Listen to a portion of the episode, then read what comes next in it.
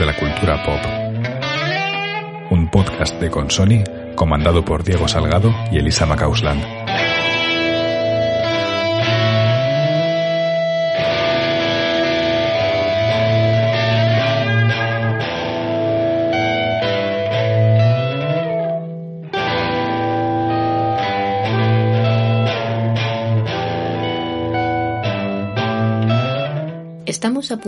De comenzar el episodio número 32 de Trincheras de la Cultura Pop. Abordamos en esta ocasión los lenguajes empleados por las empresas a fin de establecer su política corporativa, un estilo de vida que trascienda lo laboral. Los lenguajes corporativos y muchas de sus fórmulas han trascendido el ámbito empresarial para permear numerosas facetas de nuestra existencia social. La sintonía y la banda sonora del programa corren a cargo, como ya sabéis, de nuestros compañeros Carmen y Jorge Yogur de Pera, mientras que Alberto de la Hoz se encarga una vez más de la voz en las citas y de la asistencia técnica.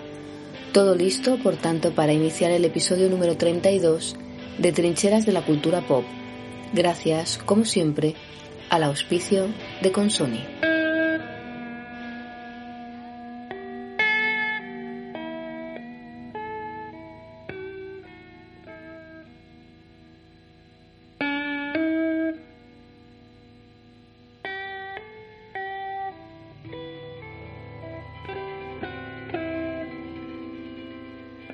El lenguaje corporativo lo forman las palabras y los elementos visuales que utiliza una empresa para comunicarse interna y externamente. Influye en la comunicación de la empresa en su conjunto, desde la mensajería interna hasta el contenido web, pasando por las notas de prensa, los informes anuales y los eslóganes publicitarios. Las empresas internacionales, con múltiples mercados, suelen comunicarse en varios idiomas. Por ese motivo, resulta de vital importancia que los mensajes comunicados a través del lenguaje corporativo de la empresa tengan una correspondencia idiomática precisa en todos los mercados de destino. En cualquier caso, el lenguaje corporativo es una parte fundamental de la imagen y la identidad de su empresa. Crea una impresión indeleble de la empresa en la mente de clientes, socios comerciales, accionistas y empleados. La comunicación eficaz y convincente entre todas esas partes requiere de un lenguaje corporativo que sea coherente, claro y personalizado para la empresa. Un lenguaje simple, correcto y específico que genere interés y confianza en la marca empresarial, que muestre a sus clientes y empleados que la empresa se preocupa por ellos y que se diferencia de los lenguajes de la competencia. Si no, la confusión es inevitable, lo que puede generar ineficacia y costos adicionales. Priyanka Kesvani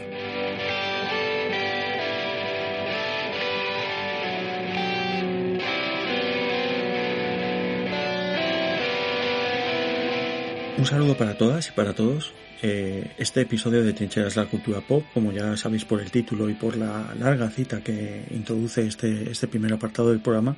está dedicado al lenguaje corporativo, al lenguaje que emplean las empresas, más allá de para definir sus objetivos, para marcar toda una cultura en su seno que afecta a los trabajadores y a la propia política de la empresa.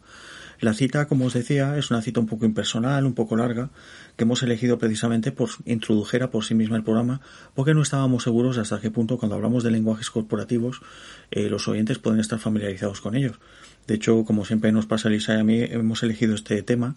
porque nos parece otra forma de mainstream invisible, es decir, el lenguaje corporativo está por todas partes, que más que menos, sobre todo desde unos años a esta parte de nuestro país, que trabaje en una gran empresa, tiene que asumir eh, que en el seno de esa empresa va a haber un lenguaje corporativo que va a marcar, insisto, no solo sus objetivos de trabajo, sino una forma de estar en esa empresa, una forma de vivir la empresa, si se puede hablar de esa manera. Y también nos dio pie para hablar de este tema la conmoción, que también nos daba pie a pensar que el lenguaje corporativo no estaban muchos españoles familiarizados con ello, la conmoción que causó eh, la entrevista que hizo la Sexta a Iván Redondo, el asesor del presidente del gobierno Pedro Sánchez, cuando dejó ese cargo de asesor y ofreció a la Sexta esta entrevista como os digo,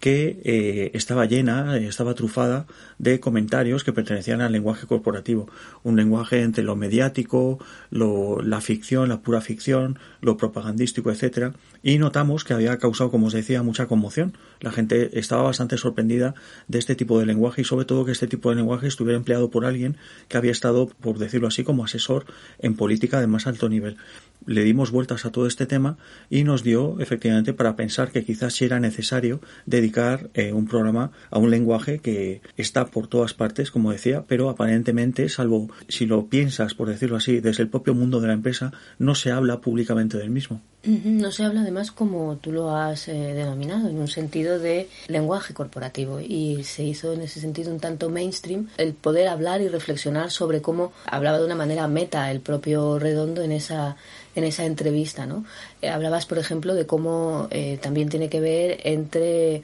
lo empresarial institucional y también la ficción y hay que entender que se ha glamorizado especialmente las dinámicas y el estilo de vida que está ligado a este lenguaje eh, corporativo, que también diría yo que hasta qué punto ha impregnado no solo lo institucional, sino también nuestra, nuestra propia manera de, expresarnos. ¿no? Y esto es lo que creo que también es muy interesante los chistes con el tema de Iván Redondo, era que si, si se había aprendido de memoria todo el ala oeste de la Casa Blanca, y de Aaron Sorkin y los que somos además y las que somos muy fans de esa ficción, de esa realpolitik eh, llevada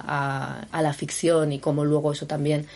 habla bastante de un tiempo y, un lugar que es Estados Unidos y todo su política entertainment que también ha eh, llegado hasta nosotros tarde, sin duda, pero eh, con un atractivo en todo lo que tiene que ver con la asesoría en comunicación institucional, corporativa y política. Y esto creo que es importante también remarcarlo. El lenguaje corporativo forma parte, por supuesto, de un ámbito más amplio que es todo el universo corporativo, todo el universo de la empresa y de la gran empresa, pero para nosotros el lenguaje es importante porque al final lo modela todo. Como iremos viendo, no solo modela la mentalidad de una empresa, sino que a medida, como ha dicho Elisa, que ha ido escapando del recinto, por decirlo así, empresarial para afectar a otras áreas de la vida, prácticamente impregna y imagina para todos una forma de estar en el mundo. En este aspecto, eh, vosotros sabéis que, por ejemplo, eh, hablando del mainstream invisible, pues en cualquier librería, sobre todo de grandes cadenas, existen apartados enteros donde están los libros, por un lado de autoayuda, que también son corporativos, y por otro lado los libros de empresa. Los libros,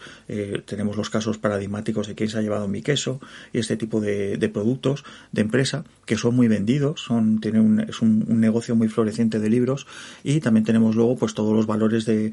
de gente que trabaja para empresas haciendo documentales, haciendo promos, haciendo todo lo que es crear la marca de una empresa pero insistimos, para nosotros es muy importante pensar que todo eso surge, o por lo menos tiene una base muy importante, en un lenguaje. Por ejemplo, si hay una docupromoción, una, un documento promocional de una empresa, está basada en los valores que pretende transmitir esa empresa a través de una especie de neolengua creada por esa empresa para distinguirse de otras. Algo que explicaremos después cuando hablemos de cómo nacieron los negocios corporativos, porque también tienen su historia. Es algo que eh, nosotros lo que echábamos en falta es ya no solo eh, la crítica eh, que ya hubo en otros momentos,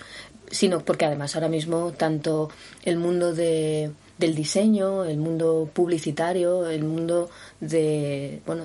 de, lo creativo está especialmente fascinado con cómo, cómo se traslada esta identidad, esta marca a partir de un lenguaje y de todo y toda, digamos, una semántica, ¿no? Y, cómo se va diseñando y además eh, evolucionando eh, a lo largo del tiempo, porque ahora mismo el tiempo eh, de evolución es cada vez más intenso. Y, y, también el hecho de que en academia, de una, desde una perspectiva crítica, hay, hay estudios, sin duda, pero no tanto como podríamos pensar y creer que además es necesario, porque aquí volvemos otra vez como mainstream invisible y también como objeto de estudio parece que pasa por debajo de, del radar crítico y, es algo que bueno que nos parecía sobre todo que tiene un potencial interesantísimo para poder eh, desarrollar y como siempre para eso también en este programa tiraremos de genealogía que es algo que nos ha resultado también apasionante recopilar. Hay que decir que el lenguaje corporativo se diferencia de la mera jerga profesional de cada ámbito. La jerga es este, eh, por poner un ejemplo muy claro de jerga actual, está la jerga informática, que es la que permite que los informáticos entre ellos y a veces a los clientes, aunque muchas veces los clientes no entienden nada de lo que se les está diciendo, pero para que los informáticos entre ellos se entiendan a la hora de hablar de todos los elementos que, que conforman el hardware, el software, todo el universo de la informática. Entonces, esta jerga, que también ha existido de siempre, es decir, eh, es el famoso tema de los chistes de religiosos, por ejemplo, eh, porque los religiosos también tienen sus propias jergas. Todos tenemos una jerga en realidad en determinado ambiente. Los críticos tenemos una jerga, eh, los escritores tienen una jerga. Todo el mundo en realidad, o incluso una persona directamente que trabaje en ultramarinos, también el universo de los ultramarinos, de los negocios, de los negocios comerciales, también tienen una jerga. ¿Cuándo se transforma esa jerga en lenguaje corporativo? Pues aquí hay una frase muy bonita de Thomas Alciter que nos gustaría citar, que él decía,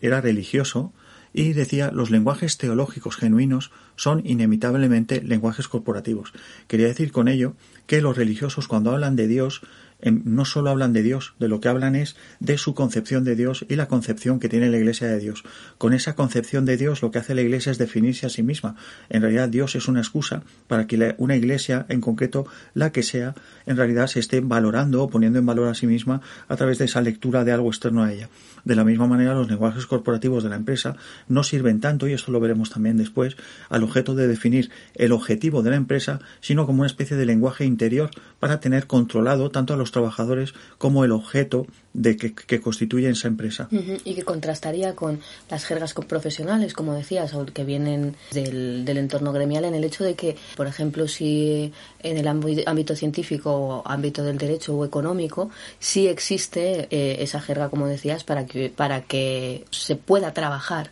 no solo haya un tema de control, sino que también hay un objeto, a fin de cuentas, sobre todo, por ejemplo, en el ámbito sanitario, eh, para, para entenderse y que el objetivo pues eh, profesional suceda, ¿no? Ese acto profesional eh, tenga, tenga sentido y servicio profesional. Pero sí es cierto que, claro, el, cuando deviene el lenguaje corporativo, esto es lo que vamos a ir matizando porque tiene mucho más que ver con un tema casi de espíritu dentro de esa manera de codificar, eh,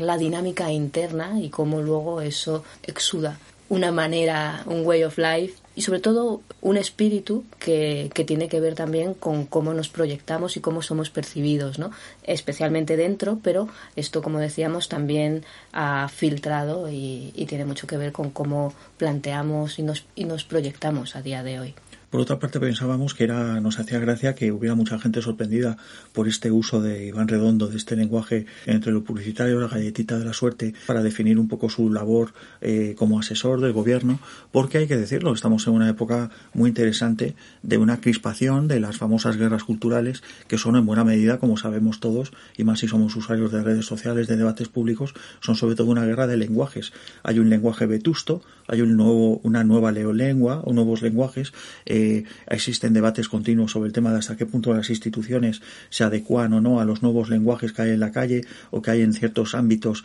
mediáticos, como insisto, pueden ser las redes sociales. Es decir, que estamos en un momento, una, una exacerbación en los últimos años, en que en realidad todos estamos discutiendo continuamente de manera teológica. Es decir, no estamos discutiendo tanto un objeto, un discurso de fuera, de, que porque pretendemos defender unas razones u otras, sino que estamos intentando definir un marco de pensamiento a través del lenguaje que empleamos. A la vez también eh, estamos, eh, digamos,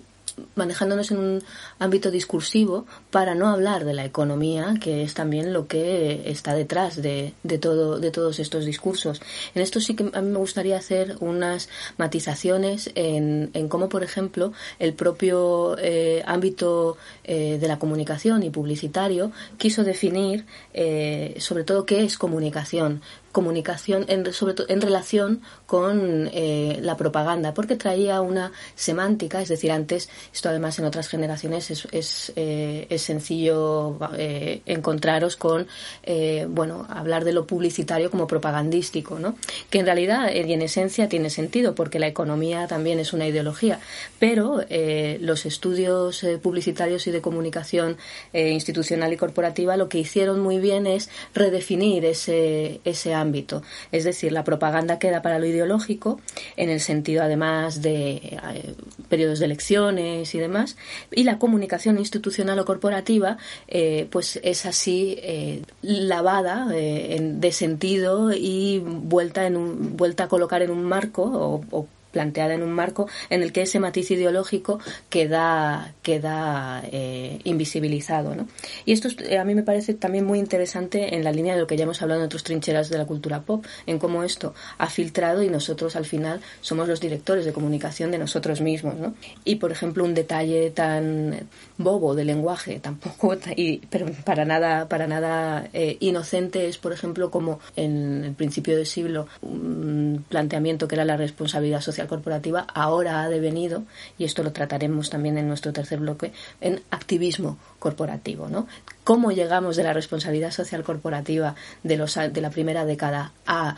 el activismo corporativo de, de hoy? Es algo que os vamos a explicar. En este aspecto hay que decir que el, el, lenguaje corporativo es sumamente agresivo en su producción y en su recepción. Es decir, mientras nosotros estamos hablando y estamos hablando de movimientos sociales, políticos, de redes sociales, etcétera, que se crean a base de tensiones entre unos y otros bandos, sin embargo el lenguaje corporativo, sobre todo en la esfera anglosajona, eh, es un lenguaje que está en perpetua creación y es un negocio muy floreciente. Es decir, existen entrenadores de lenguaje corporativo, existen cursos, programas y software para crear y para poder aprender lenguajes corporativos. Y también está eh, un tema que es bastante polémico en la esfera anglosajona desde hace un tiempo que es la conversión del propio inglés ya que se ha en, convertido en una lengua franca. Luego volveremos sobre ello en un lenguaje corporativo. Es decir hasta qué punto el inglés actual que hablamos todos eh, de una manera global ya no es un idioma, sino que en realidad se ha convertido en un lenguaje corporativo porque, como ya hemos hablado en más de un trincheras, al haber asumido el capitalismo interiormente, lo hemos asumido a través del lenguaje, eh, como os decía, global, la lengua franca que hablamos todos, que es evidentemente, efectivamente, el inglés. El lenguaje de los negocios, que al final es el mismo lenguaje con el que nos eh, tratamos los unos y los otros, que es bastante sintomático y, y sobre todo interesante de analizar desde una perspectiva crítica. En este aspecto, como ya Orwell nos enseñó, hablando de la neolengua de 1984, lo que se produce cuando eh, el lenguaje corporativo lo devora todo, acaba convirtiéndose en la esfera de realidad en la que te mueves, no puedes pensar más allá, no puedes actuar más allá de lo que te dicta ese lenguaje corporativo, es la idea del universo cerrado. Es decir, la empresa, en este caso, se convierte en un universo cerrado donde todas las formas de pensamiento y expresión tienen que pasar por la sumisión a ese tipo de lenguaje. ¿Y qué pasa a partir de ese universo cerrado?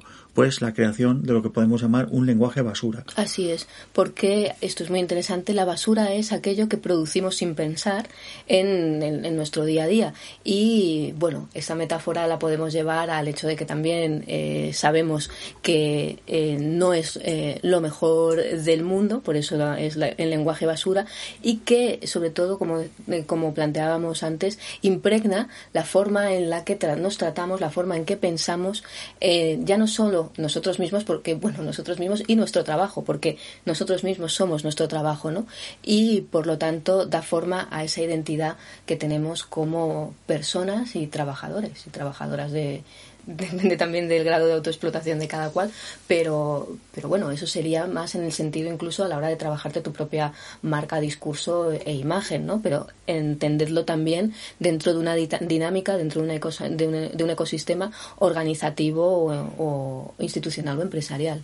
Si el lenguaje corporativo da lugar a un universo cerrado y de ese universo cerrado acaba deduciéndose un lenguaje basura, es decir, un lenguaje que no ya sirve solo para significar a la empresa y a sus trabajadores, sino que sirve también para ocultar, para negarse a uno mismo, es un detritus, puesto que, por decirlo de alguna manera, no solo sirve para expresar, sino también para callar, para tapar, para negar otras realidades que no sean las del propio universo cerrado, lo que deriva a todo esto es directamente es una forma de marketing interno. Es decir, el lenguaje corporativo corporativo acaba siendo algo que la empresa en realidad lo que está haciendo es vender a sus propios trabajadores, crear una forma de relación que es plenamente eh, capitalista, mercantilista y que afecta incluso al modo en que el trabajador se emociona es por eso por lo que también hablábamos de que ese lenguaje eh, es económico. Por eso insistir en que al final estamos con una serie de discursos que incluso ocultan. Estamos hablando eh, de una máscara, de un lenguaje, podríamos hablar de postureo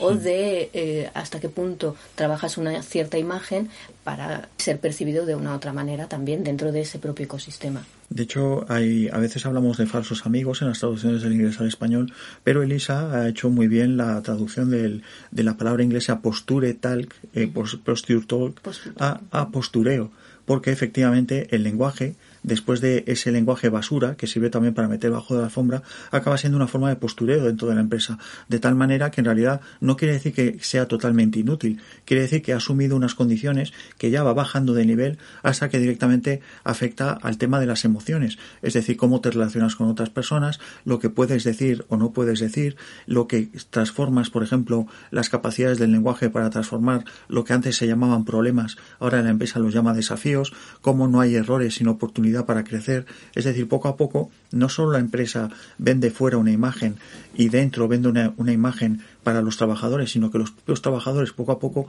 van alterando, tienen que verse obligados a alterar su percepción de las cosas para incluso ya no poder hablar de formas negativas. Es lo que comentábamos un poco de la neolengua de Orwell. Se habla siempre de una manera que siempre implica ir en una dirección determinada y todo lo que no sea ir en esa dirección determinada se llega a manipular el lenguaje incluso para que, lo que como os comentaba, un error también suponga una oportunidad de avance hasta el punto eh, de que si quieres decir eh, algo verdaderamente potente, en realidad lo tendrías que hacer con un lenguaje normal y corriente. Es decir, si de verdad quisieras en algún momento plantear que el emperador eh, va desnudo, pues tendría que hacerse también desde otro lenguaje, desde otra, desde otro marco, que diría un George Lakoff. Ahí tendrías que cambiar completamente de, de, ámbito simbólico para poder decir lo que, lo que está sucediendo, pero por todas las mecánicas de poder que ese mismo lenguaje interno y esa realidad, eh, esa realidad eh, confeccionada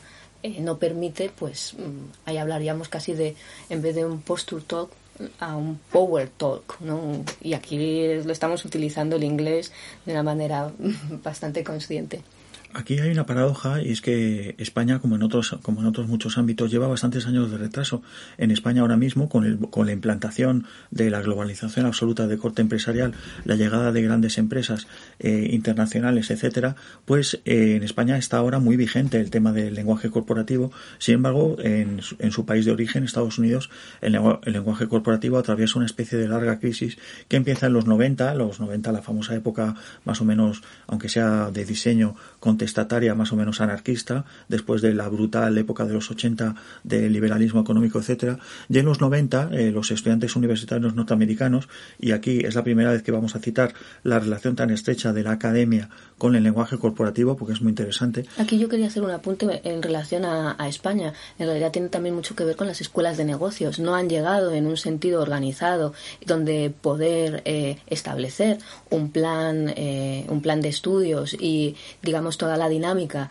eh, que trae aparejada el lenguaje corporativo y toda la cultura corporativa hasta los hace 20 años. De ahí 20 años en un sentido ya, eh, entendedme, eh, con toda esa literatura que tenga sentido, que sea plausible y que, quede una, y que cree una comunidad. ¿no? En España llegamos tarde, pero eh, llegamos con toda la carga eh, y con todo el entusiasmo para, entre otras, adoptar estas ideas de innovación y de creatividad que ahora mismo eh, están tan en boga. Pero como tú bien decías, Estados Unidos está en crisis. En los años 90, como os comentábamos, es cuando los estudiantes universitarios, por ejemplo, de no solo de economía, de ramas económicas del conocimiento, sino incluso lingüísticas, empiezan a, burlarse de este tipo de lenguajes, a vaticinar incluso, eh, tanto en debates públicos como en debates universitarios, eh, quién va a ganar esos debates empleando unas jergas, unas expresiones u otras de este lenguaje corporativo. Eh, se empieza a hablar de lenguaje de mierda,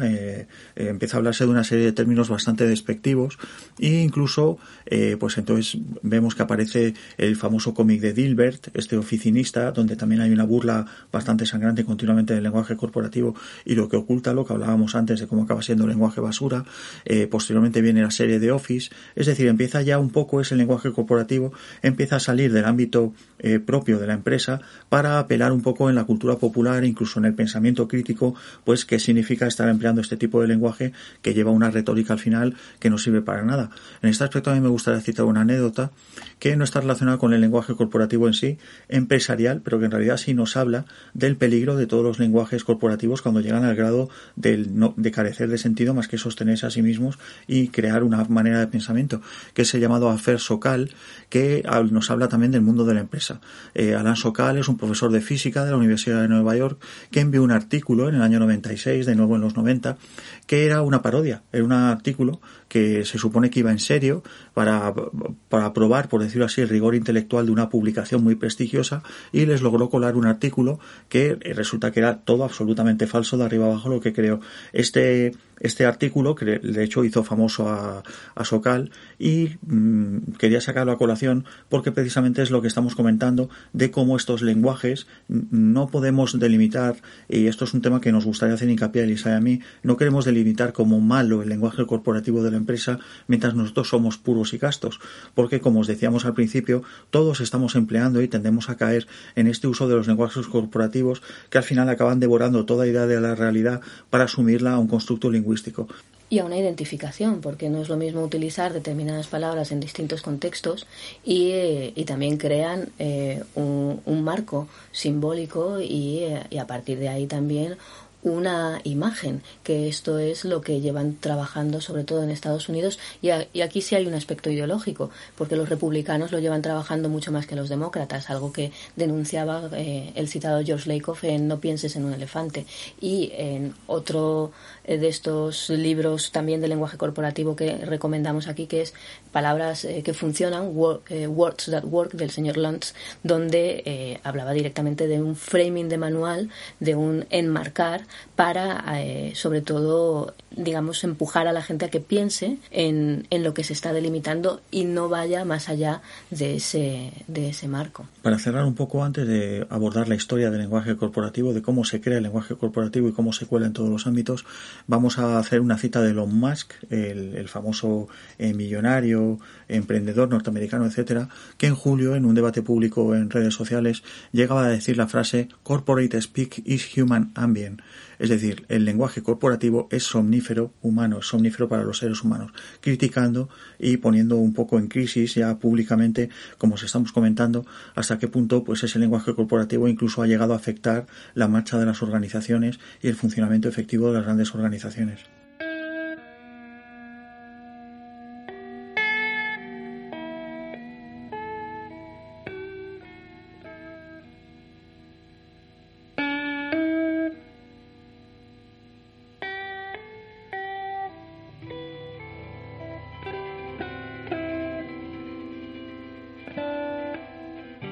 De cierto momento histórico, el trabajo ya no es entendido como una suma de vínculos establecidos entre las diversas fases de la producción, sino como una categoría cultural de primera magnitud. La división del trabajo es el resultado de la jerarquía social y no su causa. Los lenguajes laborales y más tarde corporativos adquieren un papel asimismo más cultural que económico, reflejando con extraordinaria precisión las mutaciones en la percepción del trabajo. Así, el desarrollo de una profesión específica pasa a implicar una lectura específica del mundo. En última instancia, en las sociedades modernas, el desarrollo de una profesión determinada y el lenguaje asociado a la misma conlleva una relación estrecha entre las propiedades del desempeño laboral, la identidad social y la orientación espiritual de la existencia.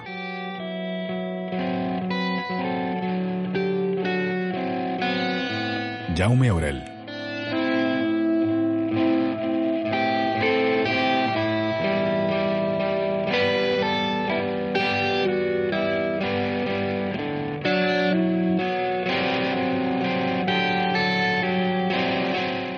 Como pasa en todos los aspectos, en los, lenguajes corporativos, la idea del lenguaje corporativo no surge de la nada, aunque desde luego eh, lo que es cierto que tal y como lo entendemos hoy en día, eh, surge a principios del siglo XX, la necesidad, por decirlo así, de que la empresa se redefina, redefina sus objetivos a través de su propio lenguaje.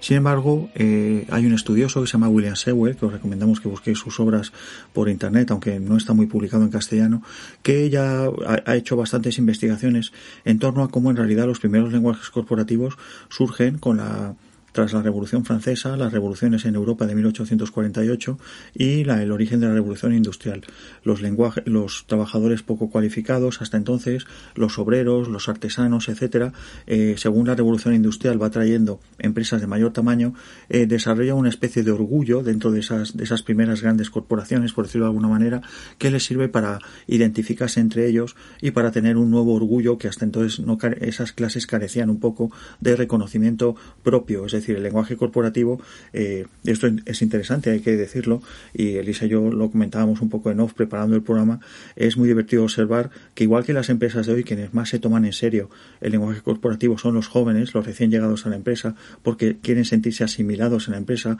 quieren estar, formar parte, alinearse con los valores de la empresa y adoptan con gran entusiasmo los lenguajes corporativos, pues los primeros lenguajes corporativos que surgen en Occidente surgen precisamente de un orgullo, surgen de una idea de que tú estás haciendo algo que no han hecho tus mayores, que te identificas, tú empiezas a identificarte, como decía la cita, con tu trabajo de una manera que va mucho más allá del desarrollo de, una jornada laboral, la que fuese en la época, para apelar a, algo con lo cual tú te miras en el espejo y sientes con orgullo que eres esto, eres una persona que forja, eres una persona que hace determinados trabajos maquinistas de máquina, los que fueran en la época. Hay que apuntar que eso también tiene que ver con el hecho de que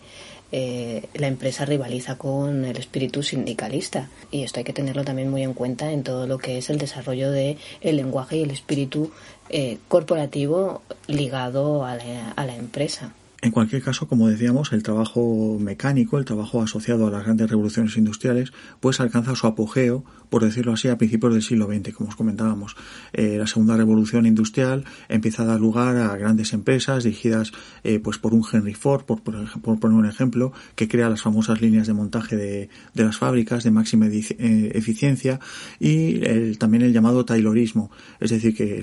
el intento de maximizar cada acción del trabajador en una línea de montaje como si el trabajador también fuera una tuerca, un engranaje, algo un poco impersonal. Bueno, en esta idea además comienza a cambiar a finales ya de los 20 y de los 30 eh, todo eh, este espíritu, ¿no? esta idea eh, del trabajador como, como máquina. Y en 1924 es cuando el sociólogo George Shelton Mayo, australiano, comienza a experimentar pues, en una gran fábrica, precisamente en los suburbios de Chicago, con, planteando desde una tarea sencilla averiguar cómo el brillo de las luces de la fábrica pues, afectaba la productividad de los trabajadores. Pero resulta que su equipo obtuvo algunos resultados sorprendentes. Llegaron a la conclusión de que eh, el entorno el entorno físico donde los trabajadores eh, se, encontraban pues eh, no era lo que los hacía mejores, sino eh, era aquello eh, que pensaban sus jefes de ellos mismos. Era, es decir,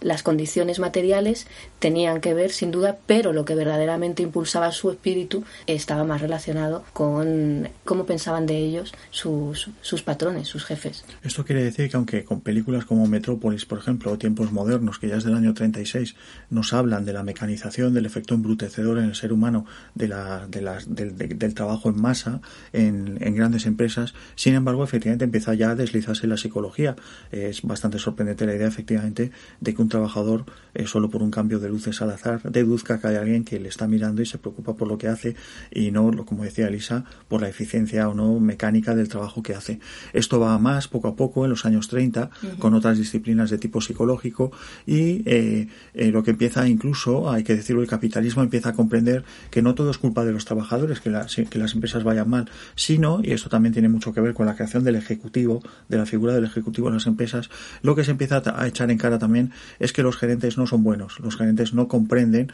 eh, los nuevos tiempos, lo que acarrea la psicología del trabajador, eh, no, eh, se habla no ya de desorganización del trabajador, sino también de la ineficacia del gerente, de la falta de cooperación y de comprensión del trabajador, es decir, una serie de, de temas que como veréis empiezan ya pues un poco a dictar lo que es la empresa moderna hasta cierto punto es que además estamos en los años 30 y lo interesante es que ya hay una literatura académica que está adelantando lo que luego va a, estar, vamos, mucho más y evidentemente presente en la sociedad en sí. Y esto es algo que, va a ser constante. En el entorno académico, en, digamos que va a estar preveyendo en cierta manera o, incluso también diseñando, bueno, es un poco eh, una eh, dinámica de ida y vuelta, eh, pero aquí se estaba adelantando, como tú decías, esos aspectos psicológicos ya los estaban eh, detectando y luego ya se, digamos que se entrarán dentro de lo que es el desarrollo psicológico y sociológico en los años 60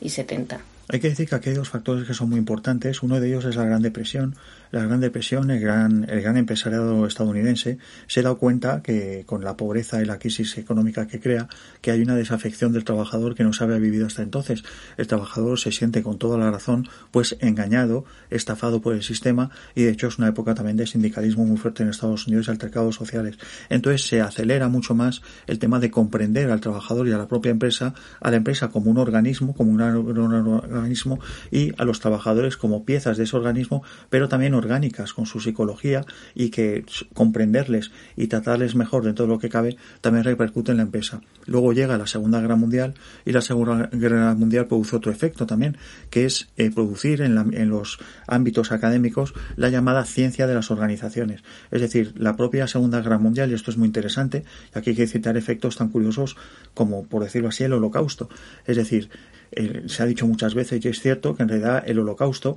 es prácticamente la mayor creación en cadena de algo tan brutal como la destrucción humana. Entonces, efectivamente, lo que se preguntan los académicos norteamericanos terminada la Segunda Guerra Mundial es cómo la ciencia de las organizaciones ha de ser más humana, porque llevado el capitalismo a su extremo de eficiencia, de taylorismo, pues puede producir tranquilamente algo como el holocausto. Hay que también hay que apuntar que eh, todas las grandes organizaciones, eh, o la mayoría de ellas en, eh, en esta época, eh, ya no estaban en un solo negocio. Eran conglomerados grandes, diversificados, que se habían creado pues como consecuencia de la Segunda Guerra Mundial y de toda esta actividad increíble, fusiones, adquisiciones, bueno, eh, nuevo orden mundial que dio eh, pues en los años 50 y, 60 a gran parte del panorama empresarial que luego ya se ha ido eh, desarrollando no ahí tenemos empresas pues mm, bueno como como decía ¿no? en esa época Pepsi o McDonald's de los que saber de sus orígenes que tienen mucho que ver con ese tránsito del factor familiar de empresa familiar al ya más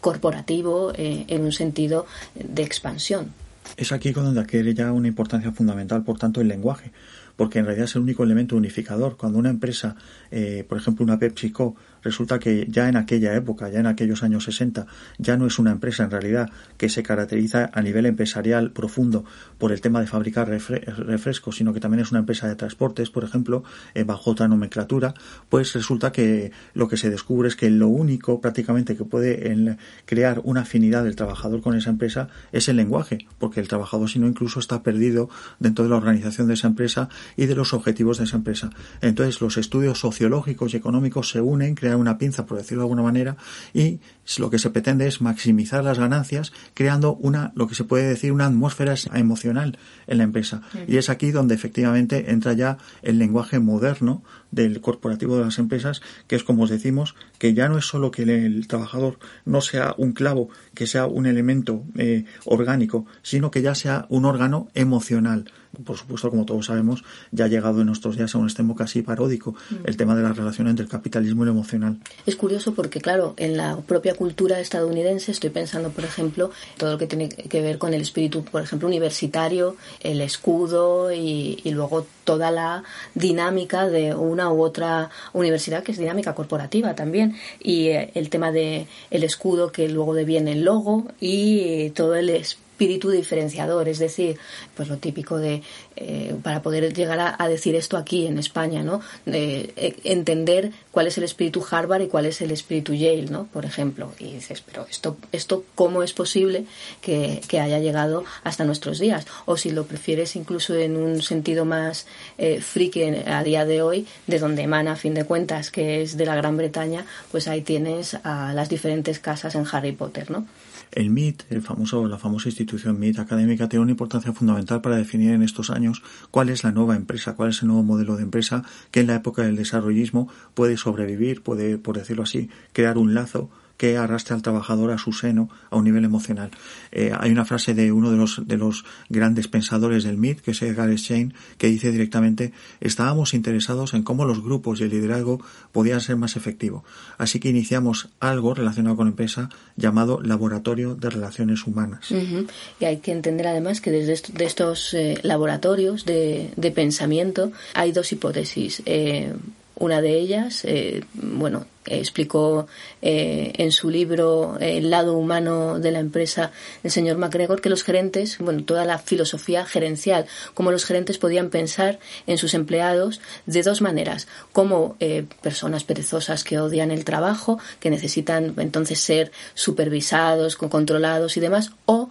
el tema de la, eh, de la capitalización del entusiasmo, de cómo que ellos mismos se autogestionen en ese sentido motivador para eh, bueno prosperar en un ambiente de confianza. Esto mm, como que no nos suena, ¿no? Este libro que ha citado Elisa, El lado humano de la empresa, es un libro ya clásico, está editado en castellano también, y hay más libros de este tipo que, porque hay que decirlo, la,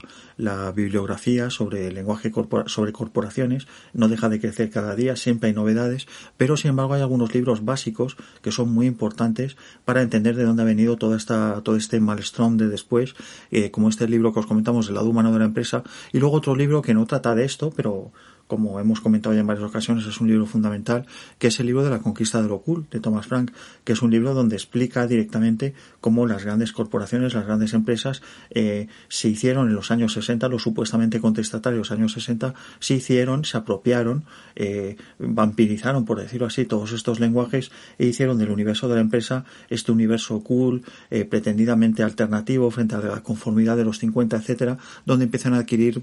otros valores, nuevas palabras, que han llegado hasta hoy. Palabras memorables como sinergia, que originalmente era un término protestante para la cooperación entre voluntad humana y gracia divina, que esto es, es también muy, muy interesante. En este aspecto no nos hemos olvidado, por supuesto, de un libro fundamental que me imagino que algún oyente ya estaría echando en falta, que es La ética protestante y el espíritu del capitalismo de Max Weber, que es un libro fundamental también para entender cómo lo que comentábamos antes de la teología, por decirlo así, de la teología, que es el tema de cómo es imposible desligar eh, un lenguaje, una ética de trabajo de las condiciones espirituales, por decirlo así, de ese trabajo que te acaban impregnando a ti como persona que desarrolla ese desempeño. Y siguiendo con la literatura además de cómo fueron digamos mutando ciertas ciertos conceptos ciertas palabras que se pusieron eh, de moda. El filósofo de Berkeley Thomas Kuhn pues popularizó el término cambio de paradigma. Estamos hablando de términos que en realidad han sido puntos de inflexión a la hora de, de trabajar este lenguaje corporativo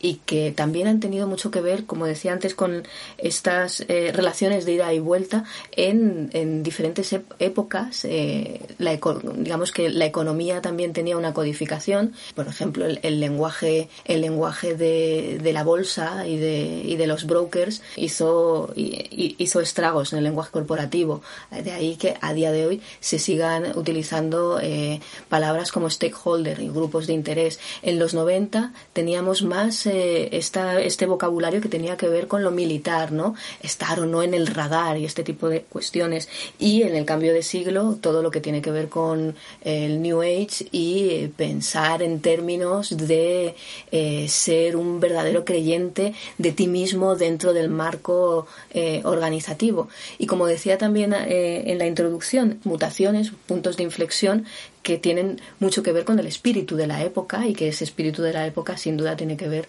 también con la economía, ¿no? Y, eh, ahí hemos vivido momentos especialmente onegeístas en el lenguaje antes del crack del 2008 y, eh, y ahora estamos en un momento en el que tanto el lenguaje propio de los movimientos sociales, activismos, feminismos y demás están impregnando la cultura corporativa y eh, esto nos debería hacer reflexionar sin duda. Hay que volver a repetir en este aspecto palabras, como ha dicho Lisa, como sinergia, como disrupción, como paradigma que efectivamente están en el lenguaje de todos y para todo y que surgen, como os decíamos, tanto en laboratorios de universidades norteamericanas como en el mundo de la empresa, de los influencers de las grandes empresas, de estas personas que escriben libros claves que han llegado hasta hoy. Y también incluso la idea, y esto tronca con lo que hablábamos antes de cómo eh, empieza a entrar en los 90 en crisis este lenguaje corporativo, eh, de, una, de una especie de iniciativa que surge que se llama Work Out, que también surge eh, precisamente para intentar determinar en el seno de empresas devoradas ya en a, finales de los 80 por el lenguaje corporativo, pues una manera de eliminar eh, funciones, tareas que están dando muchos problemas solo por el lenguaje con que se emplean, de tal manera que eh, cuando se empieza a emplear este tipo de estrategia, lo que se dice es que hay temas, y esto eh, cualquiera que trabaje sabe que aún hoy se sigue produciendo en las empresas estas pérdidas de tiempo también a través de las reuniones, donde cada uno solo se escucha a sí mismo, en lugar de que los problemas avancen o se solucionen. Y como os decía, pues ya surge a finales de los 80 esta teoría del workout, que es que hay que hay ciertos temas que tienen que eliminarse de una manera sencilla, porque si no final resulta que el lenguaje hace que se dificulte la resolución de esos problemas.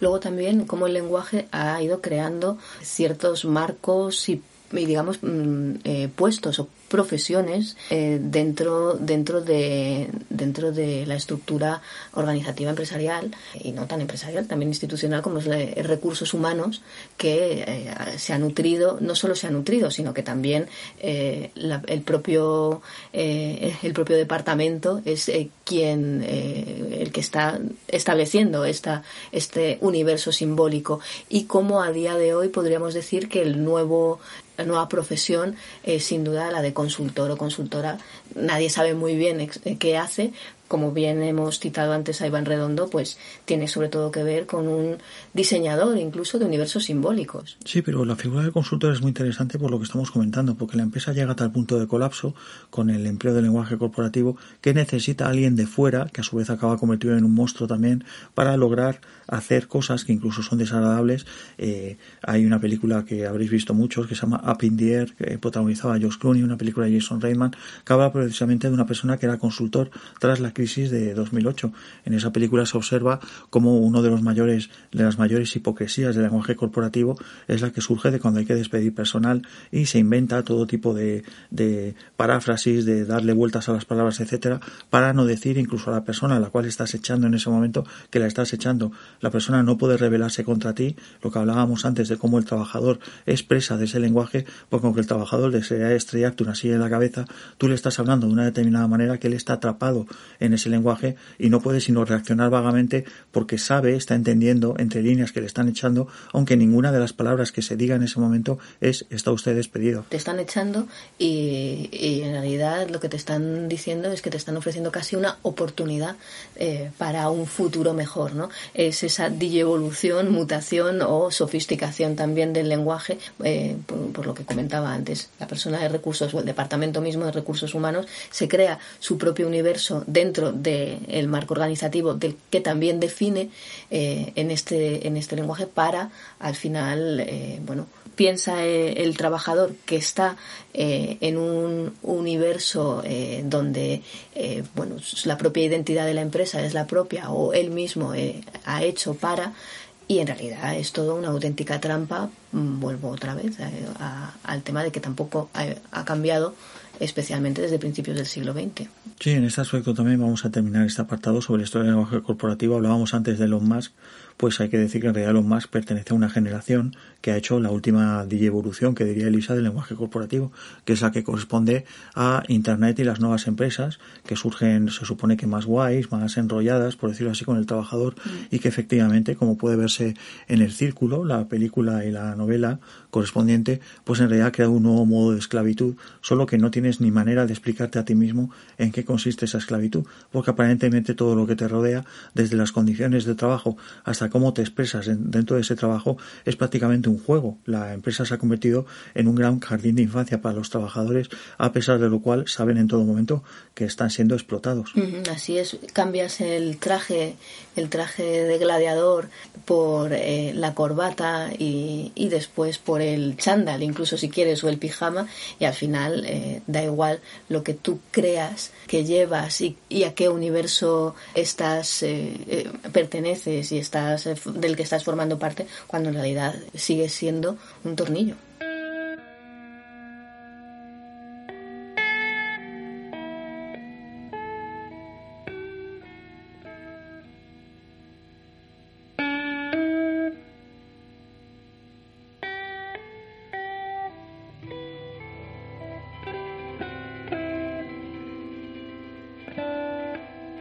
Las instituciones construyen coherencia cultural no tanto tratando de establecer uniformidad como tratando de organizar la diferencia. Las instituciones están constantemente comprometidas en esfuerzos no solo para normalizar u homogeneizar, sino también para jerarquizar, encapsular, excluir, criminalizar o marginar prácticas y poblaciones que se apartan del ideal sancionado. Lo que es interesante y quizás sin precedentes en el lenguaje de la persuasión terapéutica es que ha institucionalizado el yo a través de la diferencia, generada en realidad por el ideal moral y científico de salud y normalidad. Eva y Youd,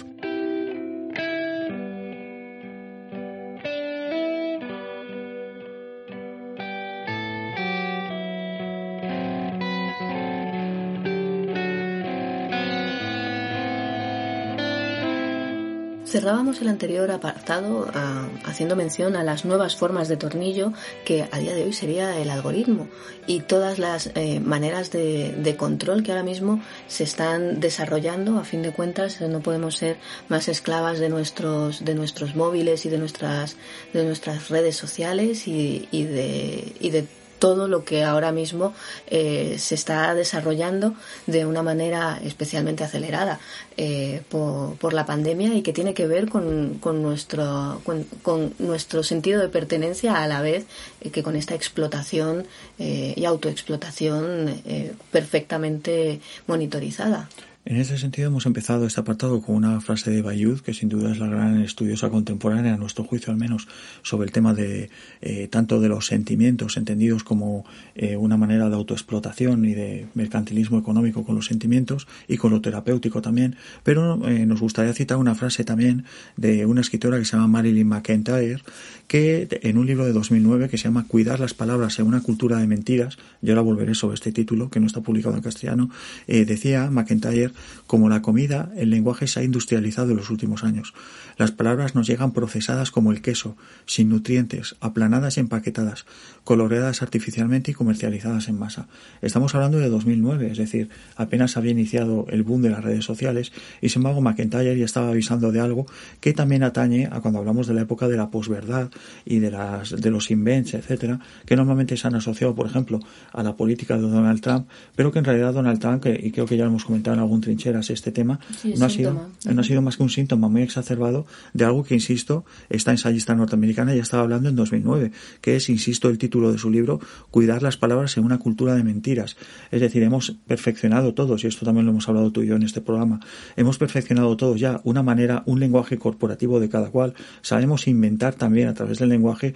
legitimar discursos, incluso inventarlos sobre la marcha, que los hechos ciertos, y en este aspecto incluso hablamos de los culturales, ya no tienen absolutamente ninguna importancia, sino que la, la retórica que los envuelve y quien gana empleando esa especie de retórica de la persuasión a la hora o, también de la por decirlo así, de la manipulación, incluso podríamos decir, para poder estar vendiendo y vendiéndonos unos ciertos discursos a través de un lenguaje corporativo. Sobre todo también tú has comentado el tema de hasta qué punto eh, hay un lenguaje en lo, en lo cultural que tampoco compromete, sobre todo en lo que tiene que ver con lo, con lo prescriptivo, que ya hay eh, bastantes personas que están criticando, ¿no? Hasta qué punto pues ese lenguaje eh, agarra o no agarra realidad, que es algo que es curioso porque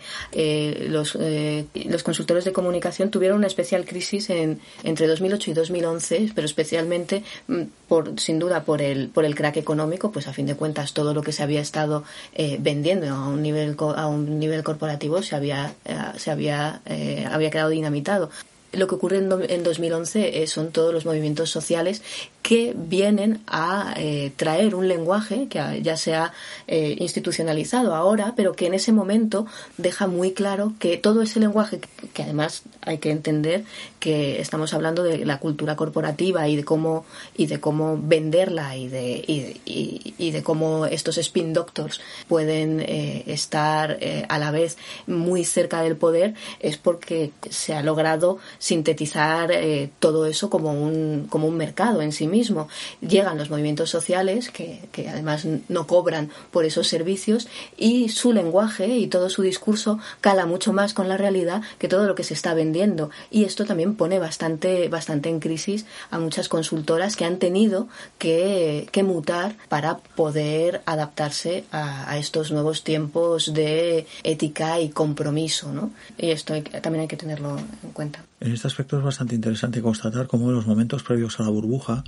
eh, algunos comentábamos cómo había una, una, conversión bastante curiosa en el lenguaje social y político, por ejemplo, a la hora, a la hora de usar eh, medios de transporte públicos o incluso los hospitales, eh, la palabra usuario o ciudadano pasó a cambiarse sutilmente por cliente en muchas, en muchas comunicaciones oficiales, incluso en lo que podías leer en los pasillos del hospital o en los pasillos de un metro, de un, del medio de transporte, y cómo efectivamente todo eso saltó por los aires, todo ese intento de privatizar directamente lo público a través del lenguaje para, para erosionar, por decirlo así, el sentido de ciudadanía, el sentido de Estado y de lo público, como efectivamente pasó, como dices tú muy bien, a esta especie de, de lo que hablábamos del círculo, esta especie de falso guaísmo en el cual hay una apropiación vampírica de todos los valores de, la, de los movimientos sociales y contestatarios, hasta el punto de poder estarse hablando eh, de un tipo de, de, de, por decirlo así, de discursos bastante obscenos, en los cuales se habla, por ejemplo, de cómo responder desde la marca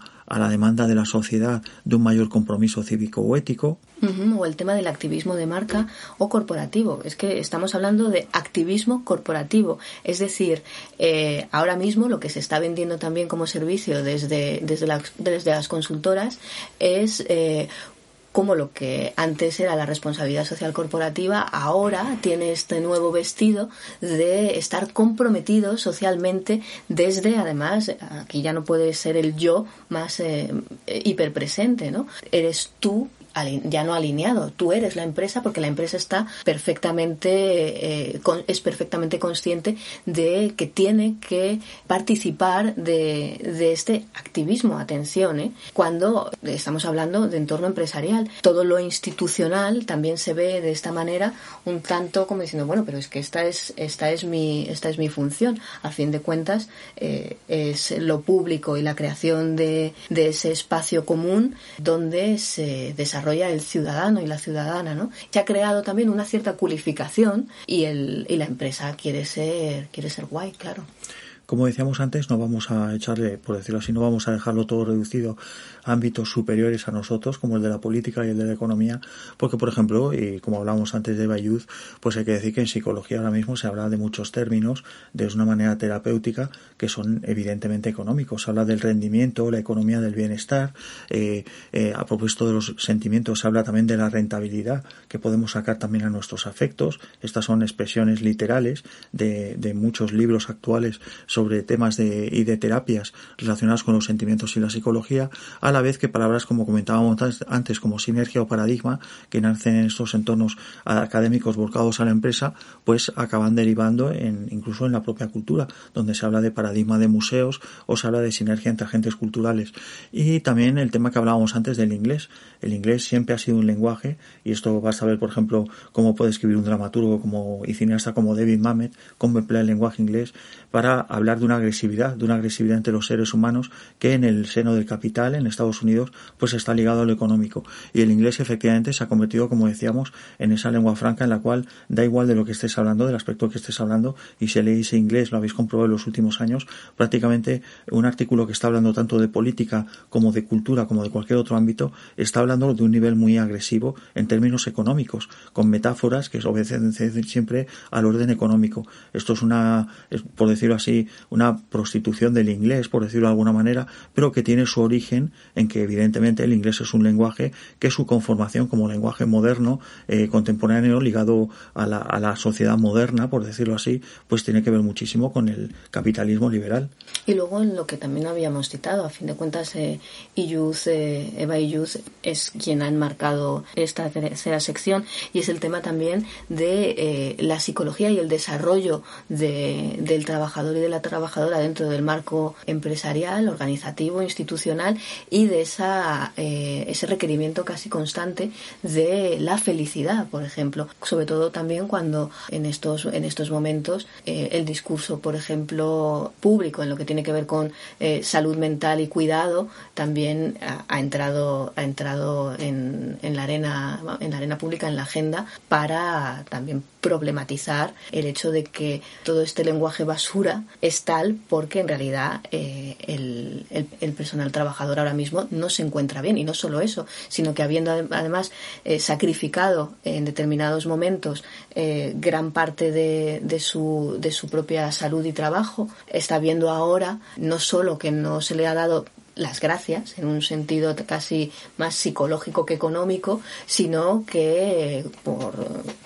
por, cuestiones también de crisis eh, económicas eh, que estamos viviendo y por venir, pues eh, se están reajustando ciertas, ciertos marcos y, y, entonces, claro, lo interesante es que al final el sistema de verdad queda perfectamente expuesto. ¿no? Hay dos temas con los que queríamos cerrar que son básicos para entender las mutaciones de los últimos años de la esfera social, que es la educación y la cultura. Ya hemos comentado en este programa más de una vez que la educación y en particular la cultura se han convertido en monedas de cambio de la civilización, por decirlo así, de lo civilizatorio, de cómo nos relacionamos los unos con los otros y han adquirido también un marcado carácter económico. Hay que decir que la educación, por ejemplo, todos los valores del progresar adecuadamente, de nuestra integración como entes sociales en un determinado eh, ecosistema laboral sano y en un, en, un, en un ecosistema también social en el que somos seres fructíferos y productivos, etcétera, tiene todo un marcado carácter económico. Y en cuanto a la cultura, hay que decir que hay un término muy interesante corporativo de los últimos años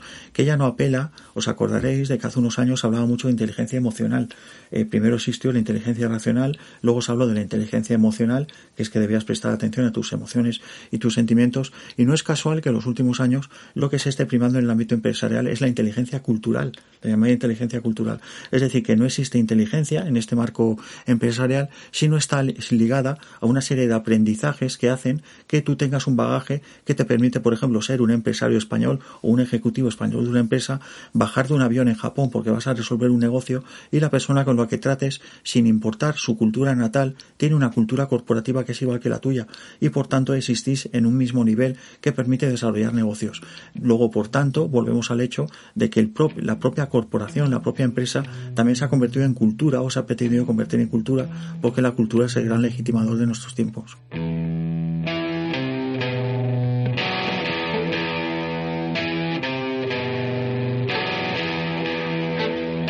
Habéis escuchado la entrega número 32 de Trincheras de la Cultura Pop podcast de Consoni comandado por Elisa Macauslan y Diego Salgado. En esta ocasión hemos hablado de los lenguajes empleados por las empresas a fin de establecer una política corporativa, un estilo de vida que va mucho más allá de la definición de lo laboral. Los lenguajes corporativos y muchas de sus fórmulas han trascendido el ámbito empresarial para permear otras muchas facetas de nuestra existencia. Como ya sabéis, podéis encontrar este y los restantes podcasts del programa en la web de Consoni,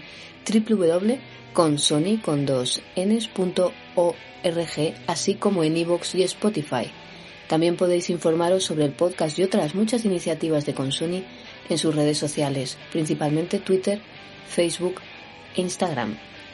¿Y qué es Consoni? Consoni es una productora de arte contemporáneo y una editorial especializada en el ámbito de la crítica cultural localizada en Bilbao y con cuarto de siglo de experiencia.